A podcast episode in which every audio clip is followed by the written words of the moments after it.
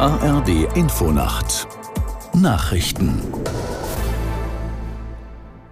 um 1 Uhr mit Ronald Lessig. Mit Beschlüssen zur Bildungspolitik ist in Berlin der SPD-Parteitag zu Ende gegangen. Trotz Haushaltskrise und Umfragetief gab es Rückendeckung für Kanzler Scholz und klare Forderungen für die künftige Regierungspolitik. Aus der Nachrichtenredaktion Thomas Kuhlmann. Genau so einen Parteitag haben wir gebraucht, sagte sichtlich zufrieden Generalsekretär Kevin Kühnert in seinem Schlusswort. Auch den Auftritt von Kanzler Scholz kann die SPD als Erfolg verbuchen. Kritik von den Jusos gab es, aber auch fünf Minuten Standing Ovations im Saal. Vor allem für die Ansage mit der SPD werde es keine Sozialkürzungen geben und auch keine Abstriche bei Bürgergeld und Kindergrundsicherung. Stattdessen sollen Superreiche mehr zum Gemeinwohl beitragen.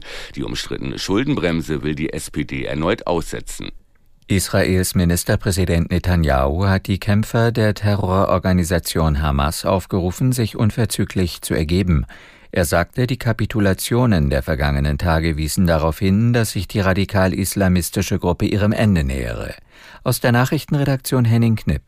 Der Krieg gehe weiter, aber es handele sich um den Anfang vom Ende der Hamas, betonte Netanyahu. Beweise für die Kapitulationen gibt es bislang allerdings nicht. Die Hamas wies entsprechende Berichte zurück. Ein Sprecher der Terrororganisation kündigte an, dass keine Geisel den Gazastreifen lebend verlassen werde, solange die Forderungen der Hamas nicht erfüllt würden. Dazu gehören eine mehrtägige Kampfpause, eine Aufstockung der humanitären Hilfen für den Gazastreifen sowie die Freilassung Gefangener aus israelischen Gefängnissen.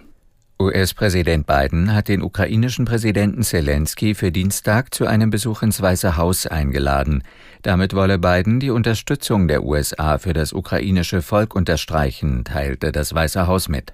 Die Freigabe weiterer Unterstützung für die Ukraine wird derzeit im US-Parlament von einem innenpolitischen Streit zwischen Demokraten und Republikanern blockiert. In der Fußball-Bundesliga bleibt Bayer Leverkusen ungeschlagen. Die Mannschaft holte im Spitzenspiel in Stuttgart ein 1 zu 1. Aus der Sportredaktion Hendrik Lückhoff. Stuttgart ging kurz vor der Pause in Führung, gleich nach dem Wechsel glich Leverkusen aus. Die Werkself festigt damit ihre Tabellenführung. Stuttgart verpasst durch das Unentschieden den Sprung auf Platz 2. Im Abstiegskampf trennten sich Köln und Mainz 0 zu 0. In der zweiten Liga verlor Hansa Rostock das Kellerduell gegen Schalke mit 0 zu 2 und rutscht dadurch auf den Abstiegsrelegationsplatz.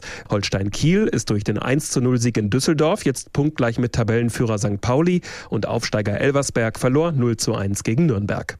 Das waren die Nachrichten. Das Wetter in Deutschland. Bewölkt und von West nach Ost durchziehender Regen, sonst meist trocken und aufgelockert bei 9 bis 0 Grad. Am Tage gelegentlich Regen, nach Süden hin Sonnenschein bei 4 bis 14 Grad. Am Dienstag von Südwesten her Schauer bis 13 Grad. Es ist 1.03 Uhr.